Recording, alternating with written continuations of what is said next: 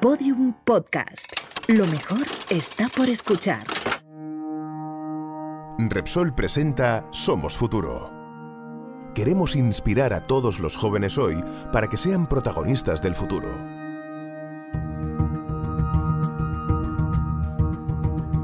Hola, por lo que sabemos es bastante probable que nos estés escuchando desde un móvil. Y si seguimos mirando las estadísticas de este podcast, también es probable que hayas llegado hasta aquí a través de las redes sociales. ¿Cuánto nos han cambiado la vida las redes y sus influencers? Entre publicaciones en redes sociales y likes, quizá te preguntes qué pintan las matemáticas en mitad de todo esto. O supongo que es más probable, puede que te preguntes como yo si con matemáticas podemos subir nuestro número de seguidores. Clara Grima es doctora en matemáticas precisamente y ejerce como docente, investigadora y divulgadora científica. Dice que su ciencia le ha ayudado a ser el centro de todas las fiestas. Pero ¿cómo? ¿Cómo? con matemáticas, ¿con qué va a ser? Y también con una rama muy jovencita de la física llamada sistemas complejos que nos permite estudiar fenómenos caóticos como el clima, la economía o Twitter. Claro, Gracias a los sistemas complejos podemos resolver problemas con mejores resultados porque integramos varias partes y no trabajamos de manera individual. Para lo que no sé si estás preparado es para que Clara te cuente un secreto, un secreto decisivo en esto de las redes. Tus amigos tienen más amigos que tú. En promedio, sí, no me mires así, que a mí tampoco me gusta descubrirlo. Pero la cosa es que es un teorema, una verdad indestructible. A los teoremas no les vamos a poner peros en esta serie de podcast. Lo que ocurre en realidad es que existe un grupo muy reducido de personas que tienen muchos más amigos que sus amigos. La gran mayoría tenemos menos amigos que nuestros amigos. Y a esos raritos que tienen más amigos que sus amigos los llamamos influencers. ¿Sabías que son los protagonistas de una paradoja científica?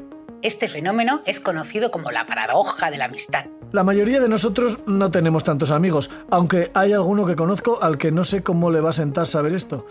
Pero luego están las y los de la paradoja de la amistad, los que tienen muchos amigos. Y esto es un filón. ¿Para qué? Pues depende. Para pagarles y que coman las galletas de tu marca en Twitch, por ejemplo.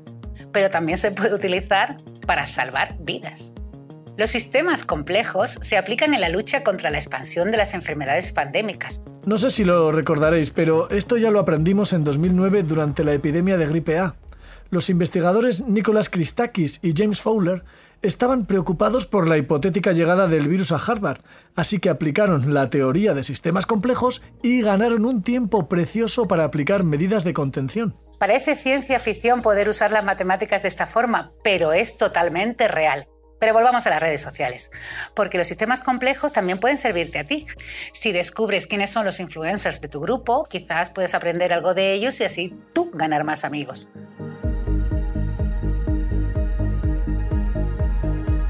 Clara Grima nos está ayudando a tener una perspectiva matemática sobre las redes y los influencers. Y si de algo te habrás dado cuenta desde que pasas unas cuantas horas con el móvil en la mano, es de que convives con una invasión de mensajes y opiniones. Detectar a los influencers nos puede ayudar a darnos cuenta de algo que estoy seguro que os va a interesar. El espejismo de la mayoría. El hecho es fácil de explicar si piensas que en la vida real y en la virtual acabamos rodeándonos de gente que piensa como nosotros. Vivimos en una burbuja, nuestra burbuja. A partir de lo descubierto por un equipo de investigadores liderados por Cristina Lerman, sabemos que unas pocas personas influyentes dentro de una burbuja pueden hacer creer a todo un grupo que su opinión es la mayoritaria. Los que estamos fuera de esa burbuja vemos que eso no es verdad. Esto explica por qué algunos comportamientos o movimientos sociales, pues como el terraplanismo, pueden convencer a pesar de las evidencias científicas. Cuando analizamos un grupo de 10 o 15 personas, podemos ver con facilidad cómo funciona esta teoría. Imaginad que solo dos o tres de esas personas opinan distinto, pero son las que tienen más capacidad de influir. Estas dos o tres personas conseguirán cambiar la percepción de todo el grupo. Ahora imagina una red social con miles de millones de usuarios. ¿Cómo se podría detectar este espejismo de la mayoría?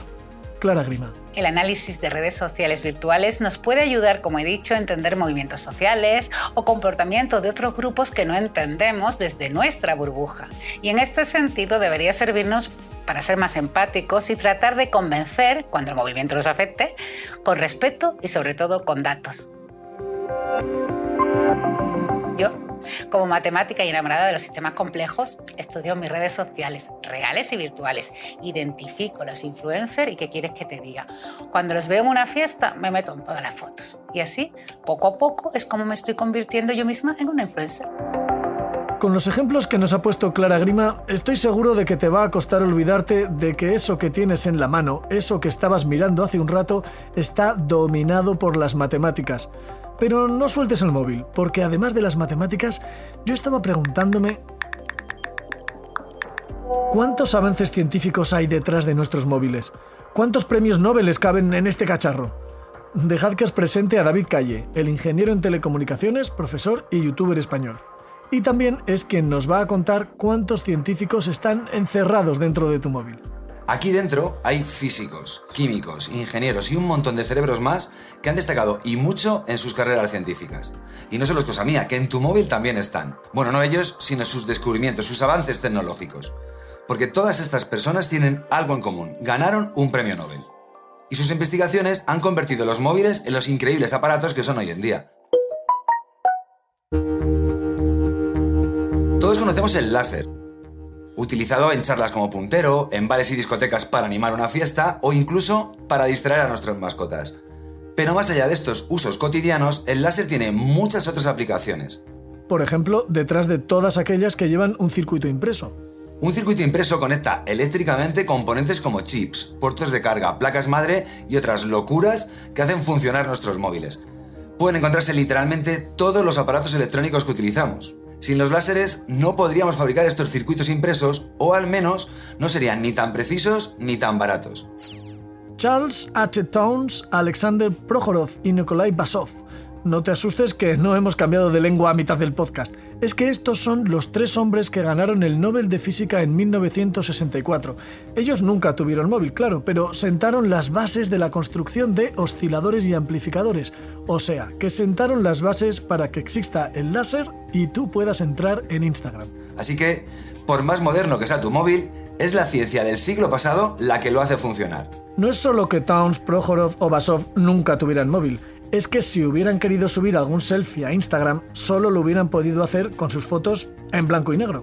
Pero fíjate que nuestro siguiente premio Nobel sí tiene fotos en color, porque se trata del Nobel de Física, esta vez de 2014. Este lo ganaron tres ingenieros electrónicos por fabricar algo que la tecnología soñaba, la luz azul. Mientras que las luces LED rojas y verdes fueron relativamente sencillas de obtener, las azules fueron, durante 30 años, 30, un hito inalcanzable, hasta que este trío nipón dio con la solución. Hiroshi Amano, Isamu Akasaki y Shuji Nakamura. No, no hemos vuelto a cambiar de lengua en el podcast. Es que estos tres japoneses se suman a la lista de Nobeles que llevas en el bolsillo. Pero además de los mencionados, ¿habrá algún premio Nobel en los próximos años que ya esté en nuestros móviles? Veamos qué dice nuestro experto. Sí, porque el siguiente premio Nobel aún no forma parte de nuestros teléfonos móviles, pero pronto lo hará, seguro. Se trata de los descubridores del grafeno. Gain y Novoselov, dos físicos rusos, fueron galardonados en 2010 por obtener por primera vez una lámina de grafeno. Lo más divertido de estos candidatos al Nobel es que dieron con la lámina de grafeno por accidente. Bueno, por mirar de reojo, porque la inspiración les llegó observando cómo otro compañero pegaba y despegaba un trozo de celo para limpiar de polvo una superficie. Y ahí estaba, el método del exfoliado. Indispensable hoy en día para la obtención de las láminas de grafeno. Y lo más alucinante de todo es que conduce la electricidad. Y eso a los físicos y a los ingenieros nos hace soñar. Este nuevo material ya se está utilizando en la fabricación de baterías para nuestros teléfonos para hacerlas mucho más potentes y duraderas. Y además, las pantallas podrán ser flexibles. Se acabó la tiranía de la rigidez en nuestros móviles. Se acabó el sentarse con el móvil en el bolsillo y partir la pantalla. Bueno, se acabará. Oye, ¿quién se ha dejado el móvil encendido? Que estamos grabando. ¿Quién es? Hombre, Mr. Nobel. ¿Qué mm, pasa, crack? Parece que David está más cerca del Nobel que nosotros. ¿Has empezado a mirar a tu móvil con otros ojos? No me extraña, después de lo que nos han contado la matemática Clara Grima y el ingeniero David Calle. No solo físicos, matemáticas o ingenieros electrónicos hacen posible que ahora estés escuchándonos desde tu móvil. Han sido miles de científicas y científicos los que han dado con la tecla y serán otros tantos jóvenes los que nos lleven hasta el siguiente nivel. ¿Serás tú? Si conoces a alguien en edad de decidir qué estudiar, pásale este podcast. Queremos inspirar a todos los jóvenes hoy para que sean protagonistas del futuro. No te pierdas cada semana un nuevo episodio de la serie Somos Futuro.